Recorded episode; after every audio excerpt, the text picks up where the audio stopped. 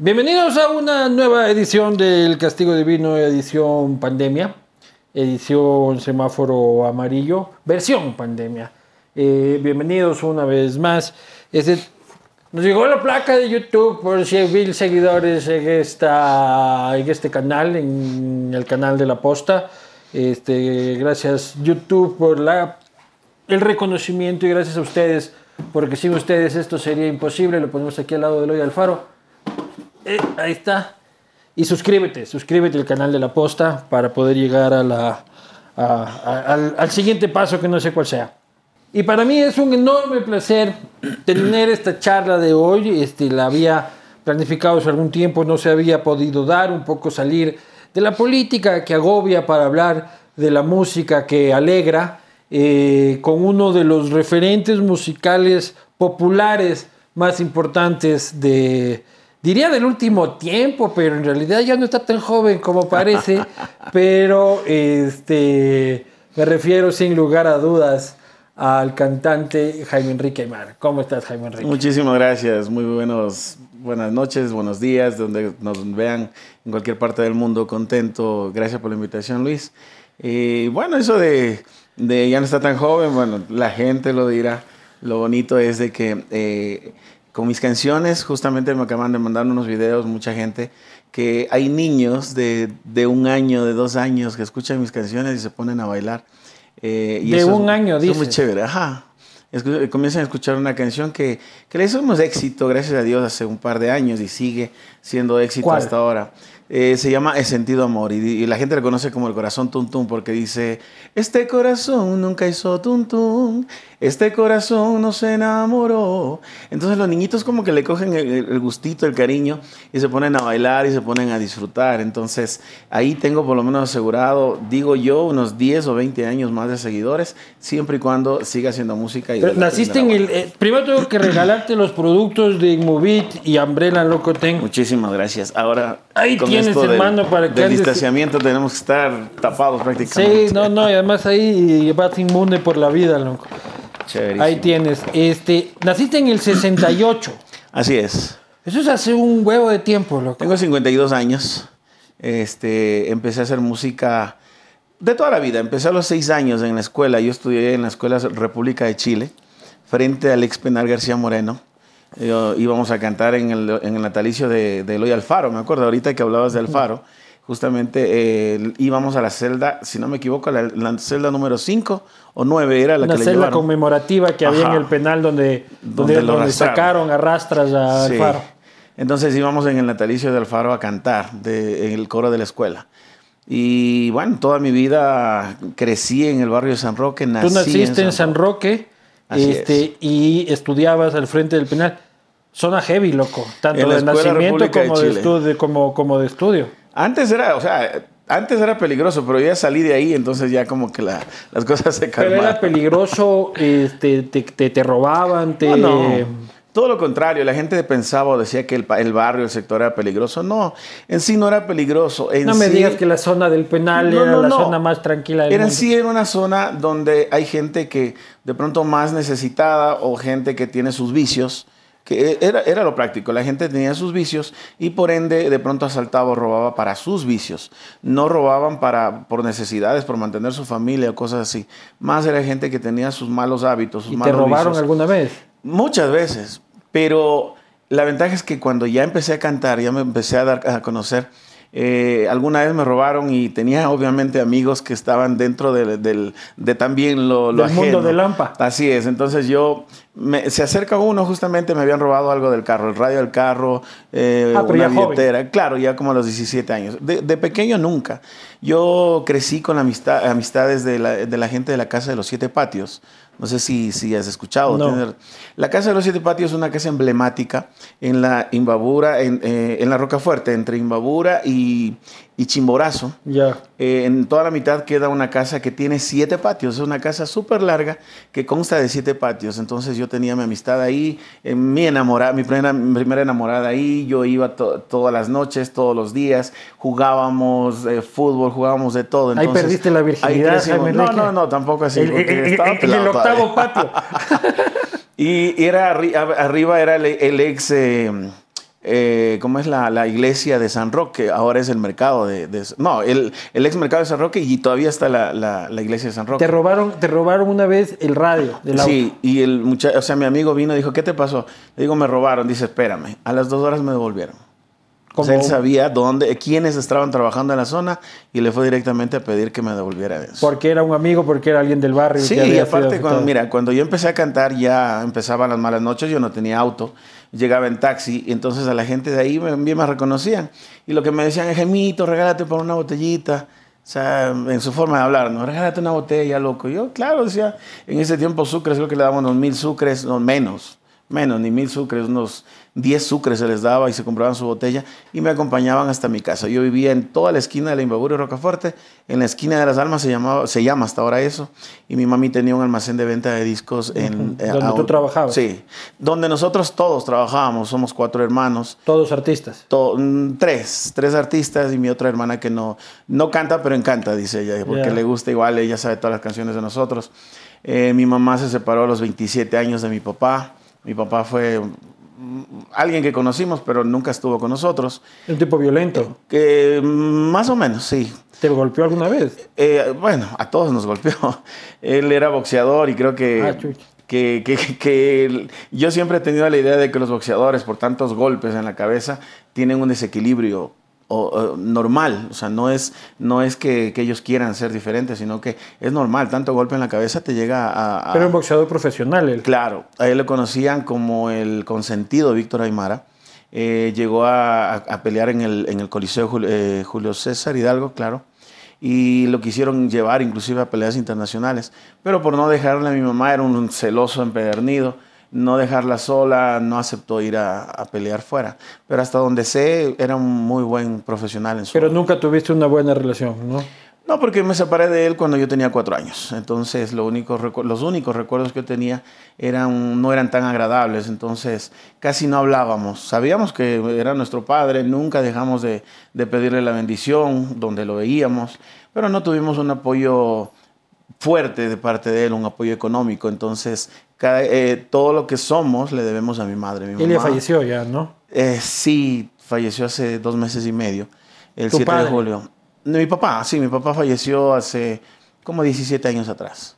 Eh, cosas de la vida, vino a, morir en la casa de mi hermano, frente a la casa de mi mami que vivían en un conjunto todo el mundo le perdonó todas las cosas. Se vino a golpear las puertas ya al final de su vida. Al final de su vida. Y todos le, le perdonamos. ¿Tú lo perdonaste también? Sí, todos. Y nosotros mismos le, le, enterramos. Yo estuve al frente de, de, su entierro hasta el final. Tiene tres hijos menores a mí y nosotros nos hicimos cargo hasta cierto punto de los muchachos porque la mamá de ellos también falleció un año antes. Entonces se quedaron huérfanos y yo tuve... ¿Tus medios hermanos? mis medios hermanos. Tuve la oportunidad de apoyarlos hasta donde pude eh, y bueno, ahí... es una actitud muy noble de ustedes como hijos. Claro. Este, no solo recibirlo, perdonarlo, sino hacerse cargo de sus hijos también. Sí, porque nos tocaba. O sea, mi hermana Susana en ese caso se hizo cargo de, de uno de mis hermanos. Yo le ayudé al otro y el otro estaba, creo que se fue justo a la conscripción. Entonces... Eh, Ustedes ya habían mejorado su, nivel económico, ¿no? Claro, ya estábamos haciendo porque, Porque plata no te falta, pues.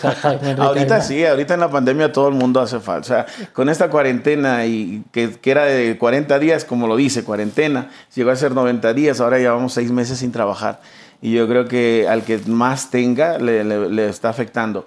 A nosotros más porque no hemos podido hacer nada. Vamos, vamos, a conversar de eso, pero volviendo, volviendo a tu origen, este, fuiste un muchacho tranquilo, este, no fuiste un muchacho problemático de lo que tengo, de lo que tengo entendido, no tenías las mejores calificaciones, pero tampoco, pero tampoco las peores. Claro. Este, pero ¿hacías cagadas como cualquier pelado no, o no? normal. Yo mm, creo que de, los cuatro hermanos fui el que, el que llegó a, graduarse y a estar en la universidad. Porque los otros pero se no casaron. Terminaste la U. No, estuve solamente, hasta el primer año, segundo año de universidad. O sea, cuando ya tenía que entrar al segundo año me dediqué más a la música. La odontología. Odontología, sí. Yo de pequeño, o sea, hay que ser hijo puta para querer ser odontólogo, Mira, Vamos a Nadie quiere los odontólogos, loco. vamos a lo de la escuela. Yo fui eh, primer abanderado y, y qué pena que mi mamá no pudo ir a verme. Estuve solo, no tengo ni una foto, recuerdo de eso Porque obviamente En sexto mi papá- grado. mi pa- en sexto grado, mi papá estaba ausente de todo. Luego estudié en el San Pedro Pascual, que era de curas. Ahí no había, no había cómo hacer grupos folclóricos ni nada. No me dediqué a la música por cien- 100%, pero sí cantaba en el coro del, del colegio. Entonces cantaba el Ave María y cantaba, cantaba todo lo que es los, eh, los, los sábados teníamos misa, entonces todos los sábados cantaba. Y aparte que teníamos el almacén de música, entonces yo sabía de todo género musical. Esa era una, una gran... Pero vendía, vendían CDs, vendían discos, el LPs. CD, el discos de 45 de acetato, de 45 RPM, de los LPs. El CD ya empezó cuando yo ya tenía una carrera establecida en Cuando ya en tú la tenías música. tu CD. Claro. Pero imagínate, yo empecé a vender el, el discos de 45 y venían a comprarme mis primeros discos. Yo soy el primero de la familia que empezó a, a- a grabar y a cantar. Entonces yo ahí hice un éxito que se llamaba Mi linda muchachita, ritmo de bolero, y ya fue éxito. Entonces la gente venía, pero en ese tiempo no había un una reconocimiento visual de, de los artistas, más bien solamente eh, auditivo, porque escuchaban la radio y nada más. La televisión no nos daba mucho chance a la gente que hacíamos rocola. Entonces, la gente venía, me compraba, me decían, quiero el disco Mi linda muchachita de Jaime Enrique Aymara. Y vos para ahí mí era la vendiendo. emoción, claro.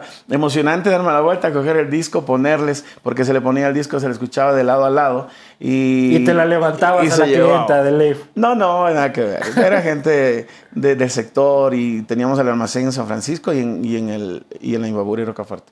Entonces era la emoción de poder vender mis canciones, de poder vender mis discos. Y mi mamá tuvo eso, 30 años de, de- de música, y mi mamá tenía un oído musical, eh, solo, sobre todo para vender. Ella tenía un, un poder como para decir, graba esto, que esto se va a vender y esto va a ser éxito. Y gran parte de canciones han sido éxitos gracias a mi mamá. O sea, tú a los 17 años dices que. ¿Cuándo, o sea, ¿cómo empieza tu carrera profesional? A los 17 años grabé mi primer disco. O sea, grabé el- el- mi, primer, mi primer sencillo que era, se llamaba Un, Un Nuevo Amor y Punto, a ritmo de bolero. Eh, ese fue el, el, el entré de mi, de mi vida artística profesionalmente. ¿Y cómo haces para grabar un disco a los 17 años de una persona este, que está empezando, este, que no le sobra el dinero, pero que tiene ganas? Nosotros dependíamos de mi madre, ¿no? Ella trabajó para sus cuatro hijos, nunca volvió a tener otro, otra relación, esposo, ni, ni nada por el estilo. Eh, vivíamos con una comadre de mi mamá, que era la, la- dueña de los almacenes. Eh, entre las dos hicieron un capital y, dieron, le dieron actividad a la venta de los discos. Ella se hizo productora, esta señora, que se llama Lola Zapata, y ella empezó a producir a Segundo Rosero, a. Juanita Urbano. Producciones Zapata es muy conocida hasta la actualidad. Ya no representa a muchos artistas, pero en ese tiempo ella representó a a Segundo Rosero, fue el éxito. Eh, el grupo Zairo nació en, en Producciones Zapata. Yo nací en Producciones Zapata. Mi hermana Azucena nació en Producciones Zapata. Tairo de, de- del alcalde. Zairo, claro. ¿Te Jorge de mí? Jorge es mi, mi amigo de toda la vida. Ellos vivían a dos cuadras de donde yo vivía. Yunda, tu amigo de toda la vida, Jorge hasta el día de hoy. sí. Hasta el día de hoy, sí. Somos amigos. Estoy vetado en la canela por un problema que tuvimos, pero es mi gran amigo. Y ¿Pero por qué estás conozco. vetado? Porque yo formé parte de, de- de- de Canela Televisión, Canela TV, y tuvimos un problema con, con cierto eh, locutor en off que fue mi representante y me robó mucho dinero. Entonces, eh, le metió en el programa que yo conducía y tuvimos un inconveniente que, que honestamente, le levanté la mano. A Entonces. No a, a- al- a este productor que tuvo. Ya. a- Le duende, pegaste, le pegaste al productor ese que te había duende, choreado billete. Que me robó plata, porque él fue mi, mi representante cuando empecé a hacer Tecnocumbia, pero me robó muchísimo dinero. ¿Cuánto es muchísima plata? Mm, casi medio millón de dólares. No me jodas. Nosotros llegamos a, sido Nosotros plata, llegamos a vender discos eh, en gran cantidad. Y hasta cuando yo hice cuentas con él, eh, en, el- en los CD que, me- que habíamos vendido, eran como 150 mil discos que se vendieron a 5 dólares, porque se distribuía a 5 dólares. Entonces, haz cuenta, eran como 450 mil dólares solo en, ganancia de discos. Invertías unos 100 mil que hayas invertido. Quedaba 350 que nos correspondía mitad, mitad. Y cuando hicimos cuenta fueron seis meses de, de lo que fue mi productor y, y ahí me di cuenta de que todos los contratos, eh, para él no pasaban de 800, de mil dólares cada contrato Presentaciones. de presentaciones. Y cuando yo hice cuenta y alguna vez fui, cogí un contrato por mi cuenta, cobré dos mil dólares. y, ahí me di cuenta de que no cobraba él los 800 que me decía. O los están viendo las Cobraba 2000. En radios, en, eh, en una radio que, que el, dueño es mi gran amigo eh, en Radio América, eh, Galo Enríquez. Me lo encontré alguna vez, lo, lo, conocí y le dije que gracias por la ayuda que me daba porque cuando yo salí en Tecnocumbia, la radio que me, me, dio fama fue Radio América, porque ese representante que yo tenía trabajaba ahí. Pero para hacer promoción del disco, él me dijo que pagaba una cantidad mensual por la publicidad que hacíamos del, tema. En la radio. En la radio. Y cuando yo me encuentro... Ah, se paga normal, un artista paga en una radio para Eso que es lo que él me decía que, que, él pagaba para que suene en el disco y para hacerlo éxito y para que suene como estábamos sonando. No suena tan legal eso. Ya, entonces yo decía, bueno, si estamos sonando, porque en verdad estábamos sonando, de lo que yo cobraba haciendo Rocola unos 300 dólares, llegué a cobrar mil dólares o 1200 en un show de Tecnocumbia. Decía, bueno, paguemos, porque había mucho más trabajo. Dije, está bien. Cuando yo me hago amigo de Galo Enríquez y le digo que, que gracias por la ayuda y que por favor si nos puede bajar el precio de lo que nos cobra, Galo Enríquez me dice, ¿qué quieres que te baje si yo no te cobro nada? Qué hijo de putete. Y le digo, le digo, Galito, pero, pero yo tengo los, las facturas que me pasa el duende de, de, de lo que tú está, de lo que usted me está cobrando. Y me dice, consígueme una factura y yo sé lo que hago con, con él. Lamentablemente no puede conseguir la factura, pero a mí me pasaba las facturas de lo que él supuestamente pagaba. Oye, y, Perdón, y como eso, muchas cosas más. Y yo sumando, llegó casi a los 450 mil dólares sin... Pero sin papeles, o sea, te tocó, te tocó puta comerte mierda y punto. Pero la vida es justa. Y cuando tú haces las cosas bien, te va bien. Cuando andas con Dios, yo tengo ese refrán, andas con Dios y, todo te va bien.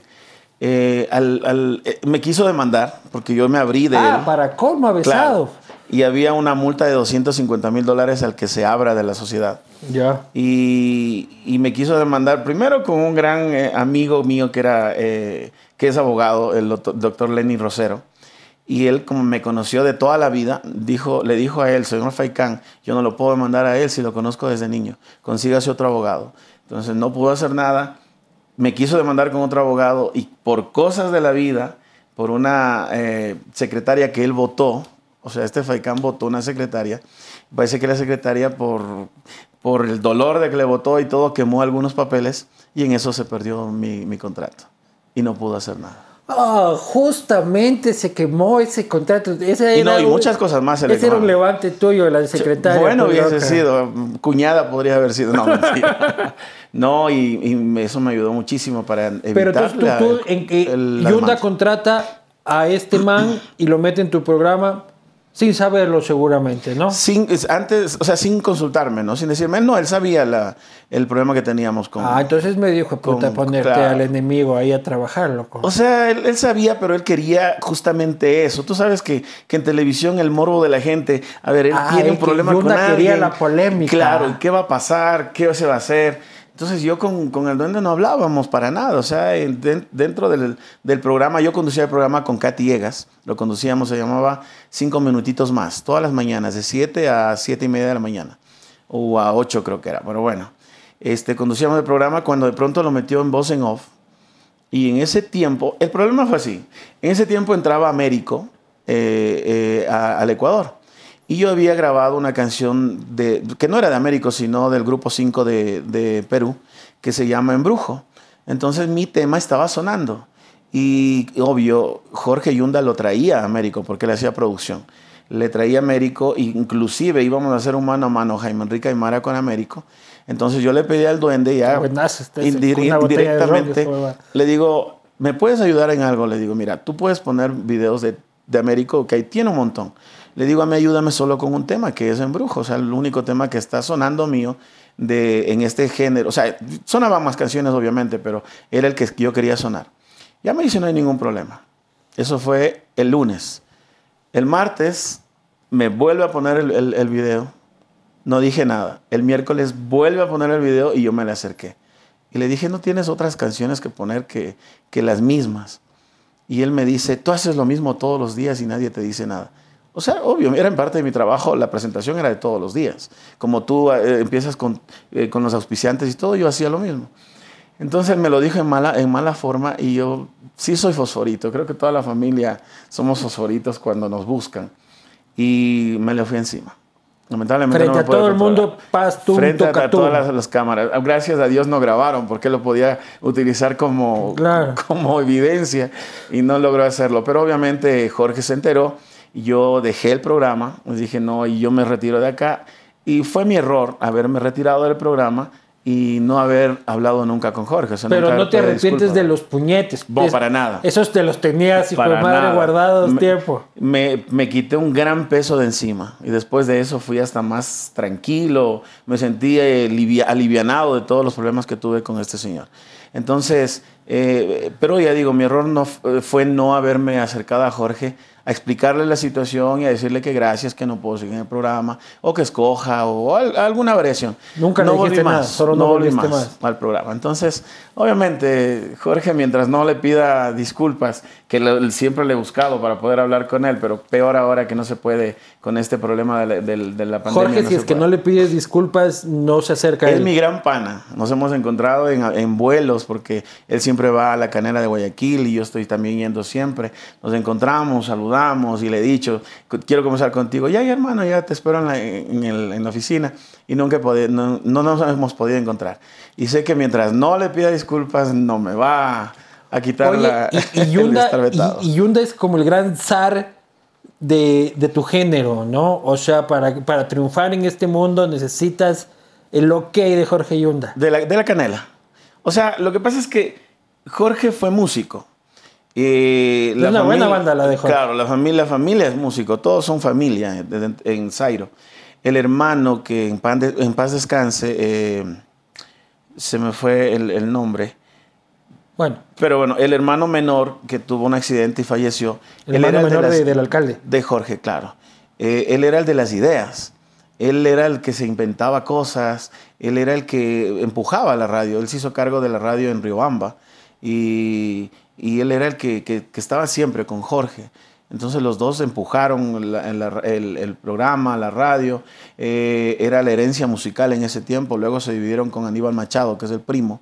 Aníbal se quedó con la herencia musical y por ende con, con Zairo, con Tierra Canela. Y Jorge se dedicó a lo que es radios. Y tienen una visión diferente, así como tu programa. Súper diferente. Súper eh, eh, espontáneo, con, con personajes, con cosas que llaman la atención. Pero puedes triunfar en el mundo de la música popular si es que Jorge Yunda no está de tu lado. No, sí, gracias a Dios sigo trabajando. O sea, no puedo decir que... No digo en tu caso, digo en la generalidad. Sí. Si Jorge Yunda te pone una X en, la música popular, la tienes jodida. No, porque eh, Radio América con Galo Enríquez es mi gran amigo. Y Esa es la otra carta que tiene Así siempre. Es. Es, es la competencia sana que tienen. O sea, las, las dos radios más escuchadas a nivel popular en Quito y Guayaquil y a nivel nacional, porque tienen una cadena de parte y parte, son Radio América y, Ra- y Radio Canela. Oye, y con Yunda no has tenido otros pitos. No te dice No. puñetes nunca ni nada. Él me pegó una vez. Él te pegó una vez. Cuando éramos pelados, sí. ¿Por qué? Porque... En el eh, barrio, sí. Sí, en el barrio. Era justo carnavales. Y, y- y la hermana menor de Jorge, eh, que ahora, ahora es la, la Del presidenta patronato. del patronato, Este. se me fue el nombre, este, Lilian. Lili- Lilia, sí, Lilian, eh, pasaba por la puerta de mi casa y, y claro, mojábamos en ese tiempo con bombas de agua.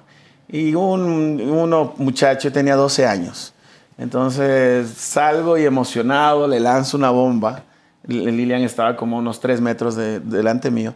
Le lanzo una bomba. Yo feliz de que le mojé, me doy la vuelta y me encontré con un puñetazo. Un puñetazo de Jorge Yunda. Y era Jorge que estaba atrás, o sea, creo que iban a algún lado la familia, entonces lo que hizo es defender a su hermana. Y, yo ¿Y tú le nunca- respondiste? No, pues me dejó soñado, me dejó soñado. Me Oye, bañó- es buen me puñete bañó en sangre. dicen, ¿no? Claro. También Me en que le había pegado un puñete al pato Borja también, que lo había dejado quieto. Y, y bueno, o sea, eh, sí, es buen puñete, eso sí. O sea, y me dejó soñado, o sea, me bañó en sangre. ¿Qué Señor reacción, alcalde, que a mí me encuentra, no me irá golpeando, por el amor ¿Qué de Dios. reacción puedes tener con, con un golpe así? Entonces, obvio, y también Jorge era, era mayor a mí, me llevaba como unos cuatro años, por lo menos, me lleva Jorge. Él es de la época de mi hermano mayor.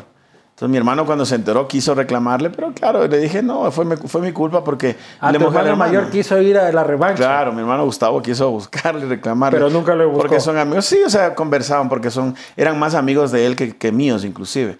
Eh, eh, Jorge y su hermana eran más amigos de mi hermano mayor que, que mío. Porque a mi hermano gustaba mucho el fútbol, entonces se iban a la 24 de mayo a jugar fútbol ahí en la calle y ahí estaba Jorge, estaba toda la familia, entonces llevaban más. Salud, Pero no pues, pasó puñetes. mayores. Muchas gracias.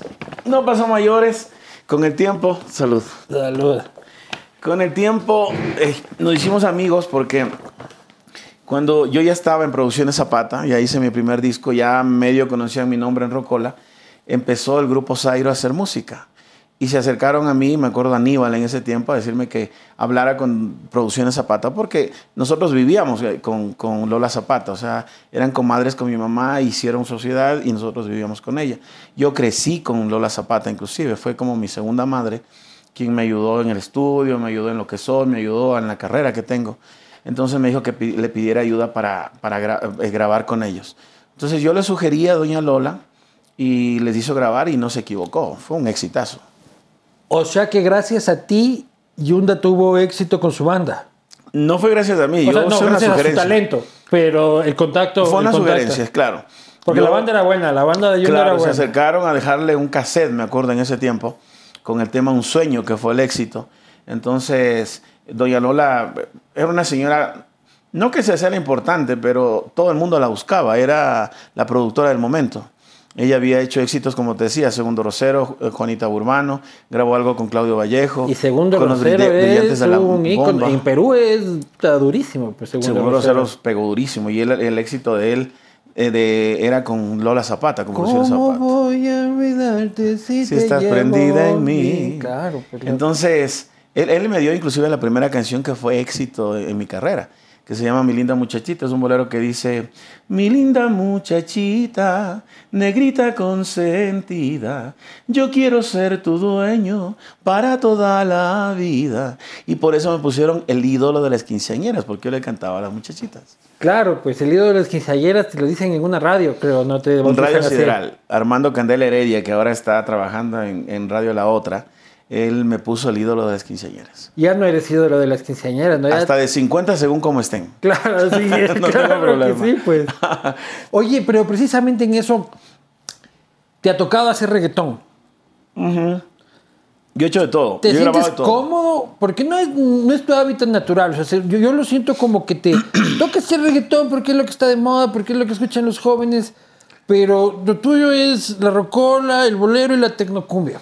Lo que pasa es esto. Yo considero que la- nuestra profesión es como cualquier otra, en la que tienes que estar innovándote, actualizándote y buscando la oportunidad. Pero no eres reggaetonero tú. Pero- o sea, el estereotipo Bad Bunny de Danny, sé qué. No, no, no, pero pegó. Lo que hice en ese tiempo, estamos hablando de hace 10, 15 años atrás. Pegó un- unas cuatro canciones que hice. Me hice una gira de medios en- en Guayaquil y a, a Oveja Negra le gustaba, a Maesa, que están dentro del género, les gustaba lo que yo grabé y querían hacer canciones conmigo. Hice con una banda Pero de ¿qué es rock en lo que te también. sientes tú más cómodo? Dices, esta huevada es lo que a mí me gusta. Lo que pasa es que, mira, yo soy bolerista. A mí Eso me encanta más- cantar el bolero. Boleros y valses son, son mi fuerte. Eh, la tecnocumbia me encanta porque es el único ritmo que te logra hacer cantar, llorar y bailar a la gente. Porque mientras están cantando, están llorando y están bailando. Y es, un género, y es algo que se puede conseguir con otra, en otro tipo de, de música o en otro género musical, pero en la tecnocumbia, en cambio, es el- el- el- la manera de cantar. Eh, hay un lloradito que se llama y que Producciones Zapata siempre decía, hazle un lloradito. Es un quejido como al, al cantar, ¿Cómo es? porque eso, eh, ¿cómo podría eh, um, decirte? Este, ¿En qué canción? Eh, así es el amor, cuando tú quieres no te quieren. Así es el amor, cuando tú amas no te aman. Así es el amor, cuando tú olvidas no te olvidan. O sea, es como que estás llorando en la interpretación. Y eso es lo que la gente le pega. Oye, pero ¿qué opinas tú? ¿Qué le dices a la gente que en el que te puede decir lo siguiente? La tecnocumbia eh, cosifica el cuerpo de las mujeres, porque Jaime Enrique Aymar está con 20 chicas en poca ropa, este, bailando atrás que no hacen más que este, y acercarse a Jaime Enrique y darle sus besos. Pero depende de la- del video que vayas a hacer. Porque si estoy haciendo una canción de amor, no puedo tener 20 chicas atrás. Pero bueno, sí has tenido 20 en el cholero chicas, sí. Claro. En la canción de Cholero sí, porque el tema es jocoso. Claro. Y el tema es chistoso. Y, te y habla del de, el cholero en, en Bolivia, porque es un tema boliviano. Como flores a la miel, no me dejan de Eso. querer, soy Entonces, libre de nacimiento. Al cholero le dicen a un hombre mujeriego que tiene muchas cholas. Entonces Claro. dice, si tengo muchos amores, déjeme Déjeme vivir la vida. vida. Aunque me llamen cholero, a toditas yo. Entonces tengo que tener mujeres para señalar y el video tiene que ser parte de... de Pero ¿qué le dices a la gente que dice que eso es una vulneración a las mujeres? y No, tal porque si tú te pones a ver un, una- un, un tema de reggaetón, ves peores cosas. Y escuchas peores cosas, claro. Y, y ves a mujeres con, con traje de baño y desnudas, casi desnudas. Pero existe feminismo en... el mundo de la tecnocumbia. No creo, porque eh, creo que en la mayor parte de, Ecuador y en el Perú, porque del Perú salió la tecnocumbia y, se- se transportó hasta acá. Eh, hay tecnocumbieras y grupos de tecnocumbieras que se ponen ropa más, más pequeña y es llamar la atención con, su, con sus cuerpos eh, voluptuosos y todo. Pero en el mundo de la Pero tecnocumbia gusta. nadie lo discute, ni a nadie le parece No. mal, ni nada. A mí me da igual, pero obviamente yo no salgo con, con ese tipo de ropa. De pronto una chaqueta de esta porque me gustó, fui a, a Nueva York, me gustó algo colorido y me lo traje. Pero de ahí yo No, pero voy me refiero a siempre las chicas. bien presentado. Y la- las chicas igual. Eh, primero empezaron a hacer un estereotipo de que tienen que salir con botas altas, con, con cacheteros y cosas así muy voluptuosas. Vendió, vendió mucho, pero también llegó a, a dañar la imagen en algunos grupos. ¿Por qué? Porque creían que alguien que hace tecnocumbia en, en el aspecto de mujeres podía llegar a ser, a venderse en otra forma también. O sea, si eres tecnocumbia, eres puta. Eso es lo que de- el estereotipo que, la- que mucha gente creía y, de- y lo Pero decía nada que ver, por su artistas, manera ¿no? de vestirse. Pero no, la las mismas chicas se dieron a respetar y, y- y simplemente hacían su trabajo. O sea, llegaban con el traje que le podía poner el productor por vender, por que te contraten, porque eso es lo que llama la atención. Pero no quiere decir que eso, o sea, tú vas después del show a irte con quien te pueda pagar algo. Es más, las productoras, los dueños del- de los grupos lo que hacían es, le subían a las muchachas al, al escenario, terminaban y al carro directamente. carro y al se iban. hotel. Ni siquiera nosotros que somos compañeros podíamos hablar con ellas. Porque obviamente había mujeres voluptuosas, guapas, que no que quería conocerlas. Con Jaime Enrique no hablen, que ese es un terrible. Así, eh, así, paradójicamente hablando, muchas, muchas de señoras que me conocen y todo lo decían. Que te conocen, que Pero me ¿cómo eres? conocen en buen plan. ¿Cómo eres? Te yo, a mí me conocen en buen plan. Doña Loli Ochoa, que es dueña de, la- de- de- de las can- candelas de Guayaquil, me conoce y es mi gran amiga. Eh, Doña Glenda también de Guayaquil, pero, Pero entonces, ¿por qué alejaban a las chicas de Jaime Enrique Aymar? porque soy el único soltero de, de todos los cantantes de Tecnocumbia que existimos ahorita. Pero solterón maduro, si sabes lo que dicen. ¿no? Así dicen, pero que lo comprueben. Yo lo único que digo es que nadie es, eh, eh, o sea, culpable mientras no les demuestren lo contrario. Pero ¿por qué sigues soltero? tranquilo. Discúlpame que te pregunte que no es algo que... Porque, a ver, tuve dos relaciones eh, serias y la última también como ca- casi cinco años que, no sé, tal vez el ritmo de trabajo, Solo no funcionó. no quisieron, la última relación que tuve tenía 25 años, no le veo problema por la edad tampoco. 25 pero, años ella y tú de 50. De 52, sí. Entonces, pero nos llevamos súper bien, es más, hasta ahora seguimos hablando sin ningún problema. O sea, 40 y 20 de José José es huevadas para vos. Pero no, yo no le veo problema en ese sentido, sino que de pronto escogí mal, porque de pronto la persona que yo escojo no quiere tener una relación estable todavía. Y la persona que de pronto sí quiso tener algo estable conmigo, yo no quise. Estaban desconectados. Oye, y la gente, este, salud hermano. Yo ya voy en el segundo, vos sigues en el Perdón, primero. salud. ¿no? ¿Cómo se Ya me estoy terminando. Otra gente que puede decir, como cuando tú hablas con otros, otros artistas este, que no están en tu mundo, digo, en el mundo de la música popular, en el mundo de, de las grandes audiencias, este, e- el artista culto este, que dice lo que hace ese man no es música, o lo que hacen ellos no es música, no es cultura. Hay muchos que lo dicen. Gracias a Dios yo tengo amistad con todos los artistas. No, no creo que exista alguien que pueda decir que no se lleva conmigo o que yo soy de lo peor o que hable mal de mí. Como este caso. persona, pero estamos Como persona, hablando de Pero hablando de géneros musicales, de pronto sí les incomoda que hagamos música popular que le gusta a la gente y que tengamos trabajo, gracias a Dios, o teníamos trabajo antes de la pandemia todas las semanas y a veces toda la semana. O sea, dices que es envidia de los culturetas. hasta cierto punto sí. Peor a una orquesta que digas que llevan este, 15 músicos y cobran lo mismo que cobro yo solo cantando con pistas obviamente les molesta. Tuve algunos inconvenientes con gente de orquesta, pero no es el, la orquesta por la cantidad de, artistas que, o, músicos que lleva, sino es el número musical que presenta.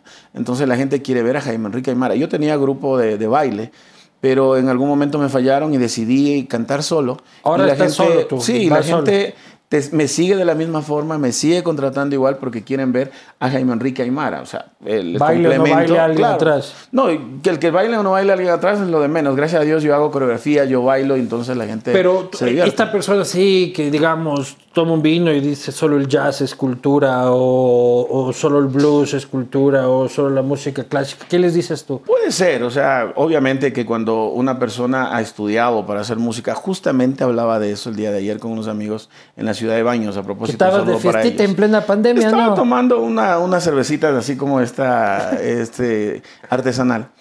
Y hablábamos de eso justamente porque un muchacho que es músico se acercó a felicitarme y es músico, estudió música. Y me dice, maestro, dice, qué gusto estar con usted. Yo me siento incómodo porque digo, a ver, yo soy empírico. Sí, cogí clases de solfeo, clases con, con Hernán Tamayo, que es uno de los mejores tenores de, de, de Quito y del Ecuador. Eh, hice algo cuando empecé a cantar, para, sobre todo para mm, modular mi voz y para guardar, porque antes tenía dos shows y, salía disfónico. Ahora puedo cantar toda la semana entera y, sigo cantando igual. Entonces es que tiene, tenía que prepararme para eso. Obviamente a la gente que estudió siete, nueve años para ser músico, le va a doler el hecho de que de pronto nosotros empíricamente podemos trabajar y ganar en una cantidad que ellos a lo mejor no alcanzan a ganar y siendo músicos profesionales. Yo respeto su manera de pensar, pero hay que respetar también que eh, el músico, el cantante y toda persona en cualquier ámbito, en tu caso, y en el caso, te pongo de ejemplo. Yo de cantante no, no, no te pongo de ejemplo como figura. Porque tú tienes un programa eh, desinhibido totalmente, donde, como me dijiste al inicio, soy yo, eres tú y se puede hablar de todo. Y eso es lo que le gusta a la gente, porque tienes un ángel, Tienes, tienes algo que llama la atención, algo que atrae a la gente y que es lo que le gusta. Tú dices que yo soy la tecnocumbia del periodismo. No hablemos así, sino que eres algo eh, popular, que la gente se, se, se identifica el contigo. El ídolo de las quinceañeras del periodismo. No, te, se identifican contigo por tu manera de, de, de, de ser frente al, al, público. Acabas de, te estaba escuchando que tienes, acabas de tener 100 mil seguidores en YouTube. Sí. Y, y, va a seguir creciendo. ¿Por qué? Porque tienes tú? de tener 17 no sé, veces más. Lo único que sí me, me, contenta que la canción que te digo que los niñitos me siguen, eh, llegamos a las 20 millones de visitas. ¿Qué chico más? Entonces, gracias a Dios. verga mi programa, esta no, pero yo te digo, o sea, es el ángel que tiene cada persona. Es la forma de llegar que tiene cada persona, de transmitir lo que haces. Oye, y cuando llegas, cuando, cuando a llegas. Lo mejor un buen músico hace, hace la música tan fina, tan pulcra que no le llega a la gente. En cambio, cuando tú haces hasta una desafinación que por ahí ni te das cuenta y la gente no sabe, pero eso les gustó y eso es lo que llegó a, pegar. Hay gente, con todo respeto, pero hay gente que ni siquiera sabe cantar y tienen miles y millones de seguidores. ¿Cómo quién? No puedo decirlo, pero, pero se han aprovechado de, alguna cosa y meten una canción. Oh, por eso. Y simplemente es el haber llegado. El haber llegado. Pero es que, por ejemplo, para a ti te costó muela ser famoso. Obviamente. O sea, vos grababas en LP, este, no te conocía la gente por cara, no me tenías que ir a golpear en radio, sé que ni sé qué, ni sé cuánto. Ahora un man coge en TikTok y a los dos días es la bomba, loco. Y se hace éxito. ¿Por qué? Porque el Internet ha ayudado muchísimo. también ha destruido, pero también ha ayudado a hacer mucha gente famosa. Pero no te da envidia así de TikTok y ya, listo. Obviamente, ahora yo también estoy en TikTok. Y en, en, en, dos días que estuve en TikTok llegué a 10 mil seguidores y eso es bueno. Y sigue sí, Yo creo que voy un mes y no llego ni a 20, loco. Entonces, hay que también estar actualizado. Ahorita estamos con gente que nos estamos eh, proyectando justamente en lo que es Facebook, Instagram, YouTube, TikTok, para poder eh, ampliar las redes sociales porque es una manera también de ganar, de ganar algo de ingreso. ¿Cuál fue tu mejor época? Sin decir de que no pueda venir una, a un mejor Pero ¿cuál fue tu mejor época? La mejor época para mí fue en el año 2000, cuando empecé a hacer tecnocumbia. Eh, en esa época saqué un disco de... El país en la mierda. De siete canciones. El país en la claro, mierda. el- justamente en la dolarización. Eh, saqué un disco de siete canciones que todas fueron éxito. Y de, las, de, de esas, con ese disco yo me di la vuelta al Ecuador y el mundo entero, porque salí fuera del país, a Europa, Estados Unidos. Eh, hacía un mano a mano con ese tiempo con Widinson, que tenía ya una, como tres años de hacer tecnocumbia y como diez discos grabados. El mano a mano con un solo disco que yo tenía. Claro, el, el Widinson es de mi época, también empezó haciendo rocola y todo, nos conocemos de toda la vida. Pero en la tecnocumbia yo trabajaba eh, de lunes a domingo. O sea, de domingo a domingo podía trabajar. Y en ese tiempo tenía la facultad, inclusive, si alguien venía y me decía, quiero comprarle un show y quiero hacer tal fecha, le decía, no puedo, hágala tal día. Y no había problema hacerlo cualquier día porque la gente iba. Quería Jaime La gente iba y la gente quería ver a Jaime Enrique Aymara. Nos montamos un grupo de coreografía de tres muchachos, tres chicas o, o a veces eh, intercalábamos con hombres y mujeres. Y eso gustaba. Me gustó la manera de hacer eh, la tecnocumbia que hacía y alguna vez como que la fama te sobrepasó. Nunca. O sea, nunca dijiste, puta, soy lo máximo, No, este, vale, tú vales gato. Yo sé de qué cuna vengo, yo sé de dónde vengo, nunca dejo de decir que soy de San Roque porque ese es mi gente, es mi barrio, es mi zona, mi sector. Pero no, Siempre no dirás, ¿a- ¿hace cuánto no vas a San Roque? Siempre voy, siempre. Mi mamá vivía en el, en el Panecillo, en, detrás del Hospital San Lázaro, y siempre voy por la zona, siempre voy a visitar, tengo amigos todavía por el sector. Entonces, Pero en el nunca año dejé- 2000 es cuando tocas el mayor pico de tu éxito. Cuando la gente me buscaba en televisión, cuando la gente me empezó a, a- a llamar para ponerme los discos, a comprarme discos. Ahí La- estabas con el duende todavía. Ahí, está, ahí empecé con el duende. O sea, ahí empecé lo que es Tecnocumbia con el duende. Y bueno, él sí tuvo una, una, una visión clara Él. de promocionarlo, claro. Lo promocionó en todo lado, pero ya te digo, en Guayaquil ¿Y supiste, ¿Y con- supiste guardar la plata, Jaime Enrique, te la Gracias a Dios sí, gracias a Dios sí. Eh, hice capital, tengo mi casita en la ciudad de Quito, eh, tengo algo en ¿Qué Guayaquil es una también. casita en la ciudad de Quito? Porque ustedes, los de música, este, también eh, aquí estuvo el más querido y decía mi casita, mi casita. No, la Gerardo tiene una mansión, pues. Y Gerardo tiene, tiene- la casita es casita de Gerardo sí magnate. tiene una mansión, o sea, sí, él sí supo aprovechar más. Eh, él tuvo la, la oportunidad de estar en la, en la asamblea y, y, pues no... Hizo no- plata, dices vos, No digo que en la asamblea hizo plata, sino que todos los asambleístas le contrataban a nivel nacional. Eso sí supe, que él trabajaba igual en ese tiempo de cualquier día de la semana. Los compañeros le contrataban y le, le llevaban a todo, el, a todo el país. Entonces, y cobraba bien. Imagínate De plata de otro asambleísta. de ciento y pico de asambleístas que le digan quiero que vayas a, a mi ciudad y se recorrió todo el Ecuador. Y por eso te lanzaste vos en el 2013. Yo me fue. lancé también a, a la, a la asamblea y también... 2013 fue. No me acuerdo el año, pero Con quiso, Avanza. Con Avanza, quiso, y Gerardo también estuvo con Avanza, quiso este, que, le, que le volvieran a elegir y no logró hacerlo. ¿Y por qué Nadie te lanzaste? ¿Por qué haces esas cagadas? Yo era amigo de Ramiro González. ¿Amigo de dónde? Ramiro González, o sea, Ramiro González me, me contrató algunas veces. Él también es un en el- éxito en el Perú, ¿no? Cuando estaba en el IES. cuando estaba en el IES, don Ramiro me contrataba, me llevó a Estados Unidos, a- contratándome. Eh, aquí me daba mucho trabajo Pero igual. te contrataba en qué sentido? Para e- eventos que hacía el seguro. IES. Claro. Presentaban, eh, eh, fuimos a, a España a presentar que la gente se podía afiliar con eh, las afiliaciones que tengan allá, unirlas a las del Ecuador y que se haga una sola. Entonces fueron a promocionar eso y fuimos con, con Máximo Escaleras a tres shows en, en- en Europa, con todo pagado y aparte cobrando lo que nosotros, el caché que cobrábamos. Entonces no teníamos problema. Y en ¿Cuánto de cobras esas- más o menos en un show de eso? eh, en, en Europa se cobraba de 4.500 a 5.000 Por una show. presentación, claro. Entonces, porque se deja todo acá. Aquí puedes tener dos, tres shows a la semana, ya es uno solo a la semana. Entonces, eh, habló conmigo alguna vez, me dijo, mire, le tengo esa propuesta para... Para hacer- acá, pero... para que sea par- para que le participe con nosotros. Entonces le dije, mire, yo lo único que puedo decirles es que yo no voy a gastar nada. Yo no voy a invertir dinero para, si quieren, yo puedo participar como primer eh, eh, ca- candidato y participo, pero no pongo un centavo. Fue en el sur de Quito, por el distrito sur. Pero yo participo, no pongo plata. Pero supone que para... ¿Qué opinas tú de la gente que dice la huevada de asamblea es porque están todos los faranduleros ahí metidos? Bueno, ahorita Casi no hay. te conviertes. te Ahorita no hay. Antes hay había un par más. de fichas por ahí. ajá. Antes había más y lamentablemente no hicieron nada y ese fue el problema de que nunca tuvieron relevancia, nunca estuvieron presentes, nunca se supo que hayan hecho una ley a favor o en contra de los artistas incluso. Entonces eso fue lo que la Pero gente... vos era- ibas a camellar o a esperar que tus 130 compañeros te yo tenía, contraten? yo tenía algunos proyectos, teníamos algunos proyectos de, de- de cambiar cosas. Yo quería eh, crear un, un seguro para, para los artistas, pero que no sea de tantos años. Porque hay artistas que nunca se han afiliado y que ya están por bordeando, nosotros mismos, bordeando los 50, 60 años. Y no voy a afiliarme para esperar a, a no sé cuántos años hay que esperar para que, para que te den la, la jubilación. Yo quería que se menore. Y como estábamos con Ramiro González, sabía que podía hablar con él y podría, podría haber conseguido algo pero no se pudo hacer, porque justo fue la época de- de- del, furor de, Rafael Correa, que ganó todo. Rafael Correa, no ganaron los asambleístas.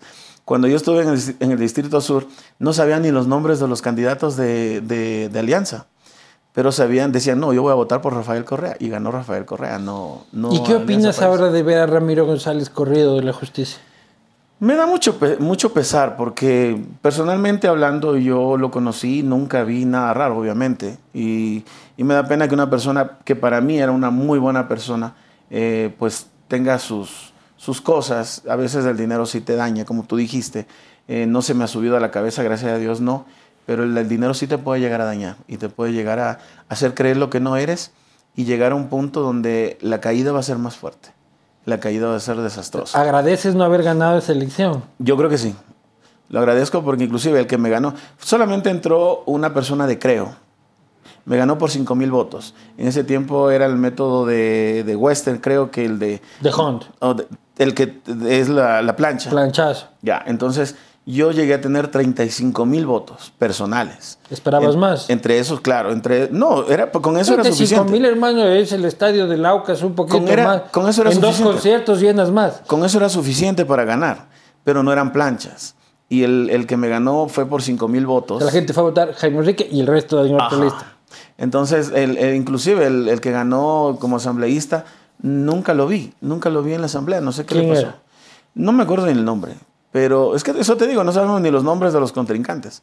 Solamente Pero sé que entró crees? uno de Creo, pero nunca lo vi. en la Ahora vamos a elecciones del próximo año. ¿Qué crees que debe ser la asamblea? O sea, este, tiene que ir gente que ha estudiado, tiene que ir gente este, que no ha estudiado pero que tiene ganas, tiene que ir gente del arte, tiene que ir gente del arte popular y la televisión. Mira, yo pienso que debe, debe haber gente que, que sepa del- del- de la materia, ¿no? Que Pero sepa tú lo no sabías de la materia. Pero iba a tener buenos asesores supuestamente. O sea, tú te metes en la cabeza todo lo que vas a hacer y todo lo que puedes lograr. O sea, Ramiro te dijo, tú tranquilo, yo te hago, yo te digo, y yo te dice le, le meto con tus asesores, que ellos los que se van a trabajar y se van a hacer las leyes que estamos proponiendo. Eso era todo lo que íbamos a O hacer. sea, Ramiro te decía, tú tranquilo, yo te pongo los asesores, yo te digo cómo son las leyes, yo te digo todo. Y nosotros te ayudamos. Entonces, Pero vos no dije, sientes ahí como que, ah, chucha, lo que están utilizando es mi cara y mi fama Era para obvio. jalar su partido. Era pero loco. obvio, era obvio que estábamos Entonces, ¿por qué te utilizando. dejas usar? Porque de pronto uno dice, bueno, vamos a ver que eh, si podemos ayudar también en, en el plan de, de- de estar en la política. Porque sí está- somos un gremio que estamos relegados de muchas pero sabías cosas. que el Quijada Larga te estaba usando. Sabíamos, y está, ya no éramos uno, éramos dos, éramos Gerardo y yo. Pero Gerardo ya estaba repitiendo. Claro, pero yo dije, a ver, Gerardo entra, entro yo, y, te- y ya somos fuerza para poder crear una ley. Ya, ya éramos fuerza, ya, ya dos al menos ya podíamos, y, y qué sé yo, buscando gente que nos apoye, podíamos eh, lograr alguna ley a favor de, lo- de los cantantes. Tienes- Ahora yo pienso que debería entrar gente que sabe, pero también debería entrar gente que esté en, en- en los gremios culturales, en, lo- en los gremios deportivos y que sepa las necesidades mismas de, la- de- de su gente. Juan Fernando Velasco entró a ser ministro de Cultura. ¿Qué opinas de su gestión? Bueno, con todo respeto, Juan Fernando, hasta ahora no, que yo sepa, al menos en, en mi caso, en el caso de muchos artistas o compañeros, no, no nos han ayudado en ningún sentido. O sea, no ha creado algo como para decir, bueno, vamos a trabajar, eh, o el ministerio nos está dando trabajo, o la oportunidad de poder crear algo y de poder este, eh, tener un, un dinero extra como para poder solventar Porque nuestros lo que gastos. decían es precisamente ponemos a alguien que conoce la realidad de los artistas, que conoce este, lo que es camellar, lo que es cobrar por un show, lo que es este, someterse también a la piratería, entre mil otros problemas que tiene. No se ha logrado nada, no se ha logrado nada, porque ahora es cuando más necesitábamos. Ahora va a ser candidato presidencial, ¿sí viste? Sí, supe que, va a estar de candidato, pero no, no sé, la verdad, no sé qué, qué, qué es lo que lograría, porque mira, Juan Fernando Velasco como representante cultural, eh, hablando como cantante y como lo que ha logrado a nivel, de, nivel mundial, excelente. O sea, él logró traspasar fronteras, es un ídolo en Colombia, en Estados Unidos, en algunos países que, que, de pronto nosotros no hemos logrado, o muchos artistas ecuatorianos no lo han logrado, aparte de Julio Jaramillo. Y, y, y dejar todo eso por saber que no va a ganar, no sé cuál es el objetivo, porque no, no creo que llegue a una buena cantidad de votos inclusive, o sea, porque él está verde prácticamente en lo que en las necesidades del país. Sí, lo es que como tú tenías a Ramiro González, él tiene a María Paula Romo ahí diciéndole tú tranquilo, yo te pongo los asesores. Es lo, lamentable que a veces nos dejamos llevar de, lo que nos dicen y no, no nos auto autovaloramos o, o simplemente decimos, a ver, ¿qué es lo que queremos, qué es lo que logramos o qué es lo que podemos llegar? Como te digo, lamentablemente no hemos recibido nada de ayuda del parte del Ministerio de Cultura en toda esta cuarentena y hasta ahora nada. Yo le puedo agradecer a Sarime, que la sociedad es una sociedad que se encarga de, recuperar eh, los fondos de, todo lo que es eh, suena en música a nivel de, de todo lado y ellos nos dan una mensualidad a los artistas nos han ayudado económicamente. Eh, estoy recibiendo algo de, de las obras que, que suenan en, en, YouTube, en Facebook y eso. Nos ha estado apoyando. Pero de ahí, y con eso he sobrevivido durante la pandemia. Así es. Pero no, también, también eres agricultor. Me dediqué a eso porque justo antes de la, de la pandemia me compré un balneario en el que quisimos eh, hacer espectáculos, abrir a la gente, sí, en, exactamente en San Joaquín. Eres galán de balneario, eres. Hice la inauguración inclusive el primer día de, carnaval en este año. Puta, y, y enseguida 15 días vino la cuarentena y todo se quedó ahí, no hemos podido hacer nada. Pero la infraestructura se te está deteriorando. No, no, gracias a Dios eh, la propiedad tiene algunas hectáreas y tiene cacao. Y eso nos está ayudando. Imagínate, estoy ahora recogiendo cacao y, y es chévere porque me Y dedicado a las peleas de gallos también. Eh, eso no se puede decir. Porque, claro. Porque la gente no sabe. Nadie puede saber eso. no, sí, me están invitando todo el sector. Este, les gustan los gallos y me invitan. Y me voy. A mí me gustan los gallos. Entonces, sí apuestas por ahí algo y algo te, te queda, por lo menos la, el, el, el, hacer algo diferente y el conocer gente. Pero Jaime Enrique está pasando de ser de San Roque, Chuya, Chuya, a Montubio. A Montubio, ¿no? claro, y ahora, ahora anda con machete, porque cuando voy a, recoger cacao, eh, tenemos que andar con machete por si acaso haya culebras, para bajar el cacao mismo, para partirlo, para sacar. Ya saco mis, mis tres tachos de, de, de cacao, que significa medio quintal de cacao, que son 50 dólares. Y hago mi día de trabajo. Oye, pero ¿hasta cuándo puede durar esto? No, solo para ti, sino imagínate tú que eres una de las figuras más reconocidas, cuánta gente hay atrás tuyo que no recibe lo, de, lo, de, lo, de los derechos, que no recibe los views de YouTube. Este, ¿Hasta cuándo puede durar para el mundo del arte eh, esta situación tan jodida, loco? Sabes que yo espero y, y, aspiro a que ya vienen las nuevas elecciones presidenciales y creo que ya las campañas empiezan desde diciembre.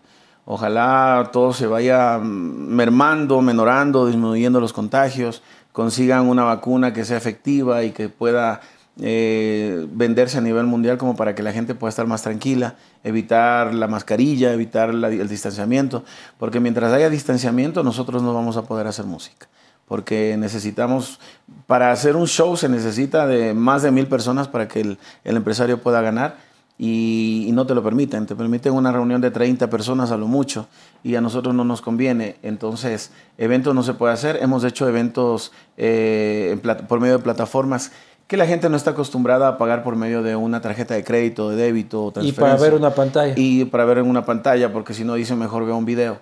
Entonces, no es representativo. Y si te representa mil, dos mil personas, no es ni, ni la cuarta parte de lo que estás acostumbrado a hacer en shows en vivo y en directo. Esperamos también que a nivel internacional se mejore la situación. Hemos hablado con gente de los Estados Unidos, de España, que se puede hacer shows, entonces esperamos a ver si podemos salir. Vale, Jaime Enrique. Voy a ir a las preguntas que nos mandó la gente por Twitter este, y comentarios, y ahí verás tú qué dices.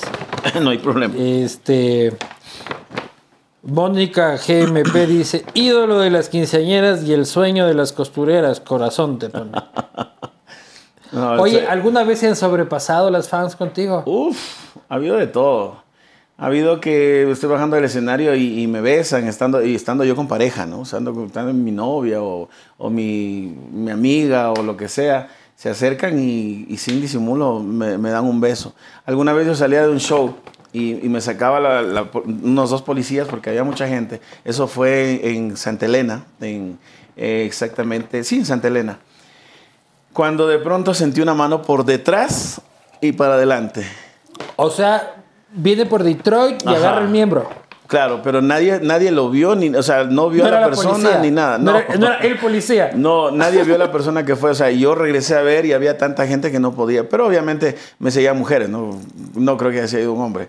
pero mira, hay, no se sabe, pues, hay mujeres bien atrevidas. Otra ocasión alguien me, me, me pellizcó la nalga y mi hermana, la que no canta, es tremenda. Ella había visto y se acerca donde esta señora, porque era una señora en una escuela, era una escuela de niñas. Acá en, una escuela de niñas. Era la mamá. La mamá de una de las niñas te pellizca la nalga. Sí. Mi hermana le ve, mi hermana es mayor, yo soy el menor de la casa. Y mi hermana le que le pellizca. Y la señora se regresa y dice, ¿qué le pasa? Le dice, le dolió. Así le duele a mi hermano. y me lo contó mi hermana después. ¿Y te dolió? Ha pasado eso. O sea, no, pero mí era chistoso, pues, que, que hagan eso que de pronto alguien me diga demos autógrafo y se baje en esta parte de acá y que le firme y en, los, la firmaste. Obvio, o sea, gracias a Dios soy soltero. Entonces no, no tengo ¿Alguna vez te quisieron pagar por sexo? No, no, no me ha pasado. todavía no me ha pasado. Todavía, pero si es que quiere, aquí está Jaime Enrique Aymar, arroba, dice, ¿qué dice? ¿Cuánto? Imagínense que, que ahora sé que los, hay cantantes y músicos que están cobrando por un saludo. Entonces se puede todo, en esta pandemia todo es posible. Trabajito es trabajito. Oye, ¿y alguna vez le diste un show a, alguien extraño? ¿Un show privado? ¿A alguien raro? Sí. Sí me ha pasado. O sea, como un medio narco, así, una cosa... Ah, no, narcos no. Mejor gente rara, o sea... Eh, gente que le gustan los hombres y que de pronto te contratan y que te, insinúen ciertas cosas y todo. O sea, ¿Cómo fue? ¿Te contrataron para ver si es que luego podían... O sea, luego quieren... No, claro, o sea, luego quieren este, que, que, el número y que te empiezan a escribir y que... Y alguna vez algún tipo no, no se pudo contener y me dijo, eres mi fantasía sexual. Y yo tengo un vocabulario muy bonito cuando me enojo. Le dije de todo y lo bloqueé, era, era por Facebook. Pero eres homófobo. No, para nada. No tengo problema, no soy homofóbico, pero, pero sí me incomoda. O sea, yo respeto a la, no ideología de la persona. Queriendo conmigo. Pero el momento que me quieran faltar respeto, pues hasta ahí los paro. A ver, dice aquí, ¿quién, ¿quién les dijo a toda la familia Aymara que tenían buena voz? Dice Luis Cáceres. ¿Te das cuenta? Hay, hay detractores en todo sentido. Y vuelvo a repetir lo mismo. Nosotros somos. Azucena eh, tiene buena voz. Somos empíricos. No puedo decir que mi hermana ha estudiado música, que es la mejor cantante del mundo. Pero en cambio, se refleja en la cantidad de seguidores que tiene. No, son exitosos. En la cantidad de shows que tiene. Ella que trabaja mucho en Colombia. Y ni yo no lo puedo hacer porque no he entrado tanto en Colombia como lo ha hecho mi hermana pero ella tiene eh, gran cantidad de gente que la sigue, a pesar de que ella no ha hecho canciones actuales, nuevas, que estén sonando, pero con las canciones que tuvo éxito se sigue manteniendo y sigue de largo. Y la gente que, que comienza a hablar es porque le duele, pero yo, yo soy partícipe de una cosa. Es preferible que, que hablen bien o hablen mal, pero que, hablen. Pero que no hablen. Preocúpate el momento que no hablen, en que ni siquiera te tomen en cuenta y que ni hablen de la familia, que ni hablen de nadie. Valiste carpeta, estás olvidado. no, no eres nadie. Eso es todo. ¿Aceptas una vaca como parte de pago? Dice. Yo sí. Para, y tengo para la propiedad. Ando buscando una vaca lechera. tierra, yo la meto en el departamento. Ando buscando una vaca lechera para, para hacer quesos y, y vender en el restaurante. Hubo disputa entre Yunda y Jaime Enrique Aymara. Creo que ya lo hablaste. Creo que no hubo. Para nada. Este, ¿Por qué pasó de estar en la cima de la aceptación, de la aceptación musical y caer en picada? Juan Daniel Barreno dice. ¿Sientes que has caído en picada? No, No, no estamos cayendo. O sea, ahorita todo el mundo está en un receso obligatorio. Todos estamos jodidos. Todos estamos en un receso obligatorio este, las cosas van cambiando de acuerdo a lo que tú vas haciendo. Si tú te mantienes haciendo música y haciendo éxitos, la gente, eh, eh, te mantienes en, el pensamiento de la gente. Si de pronto en algún momento me descuidé porque sí estoy trabajando, la gente cree que porque no tienes una canción hecha no estás haciendo nada. Yo sigo trabajando, pero me descuidé en grabar y de pronto por eso creen que ya no estoy haciendo nada. Aquí José Luis dice, él o su familia eran dueños o accionistas del Chongo La Luna, dicen. Para nada. Alex Acuña, ¿quién es mejor, Jaime Enrique o el más querido? Somos panas. con Gerardo nos llevamos súper bien. Vivimos cerca, inclusive. Las hijas son mis fans y, les gustan mis canciones. Una vez me dice Gerardo, dice, imagínate, dice loco, él, él es mi mal hablado Imagínate, loco, dice, me subo a mi carro y mis hijas con tu música. Le digo, a mí me pasa lo mismo. La gente que trabaja conmigo pone tu música y les tengo que bajar. Pero nos llevamos bien. Y nos confunden mucho en la calle. Ahí me dicen Gerardo y a Gerardo le dicen Jaime. Pero yo sí me, me defiendo, les digo, a ver, a ver, me levanto y les digo que no, hay que unos, no, hay unos que no 45 centímetros de diferencia. Eso es lo que yo me defiendo. Y con Gerardo siempre molestamos en ese sentido. ¿Qué opinión tienes del tarjetitas Juan Fernando Velasco? Ya, ya creo que lo comentaste y con eso y con eso están todas las preguntas. Hermano, así yo ya me acabé. Yo igual. Yo me tomé dos. Bueno, yo me puedo levantar si es si no hay ningún inconveniente. En vivo todo es. Pero te va a tocar seco voltearle al asunto. No, ya con esto. ha sido un placer tenerte. Muchísimas gracias. A todo el Ecuador, al mundo entero que nos ven a través del programa, pues aquí estamos. Jaime Enrique Aymara para rato todavía, vienen novedades. Luis Eduardo Vivanco, para el rato todavía vienen novedades. Nos vemos la próxima.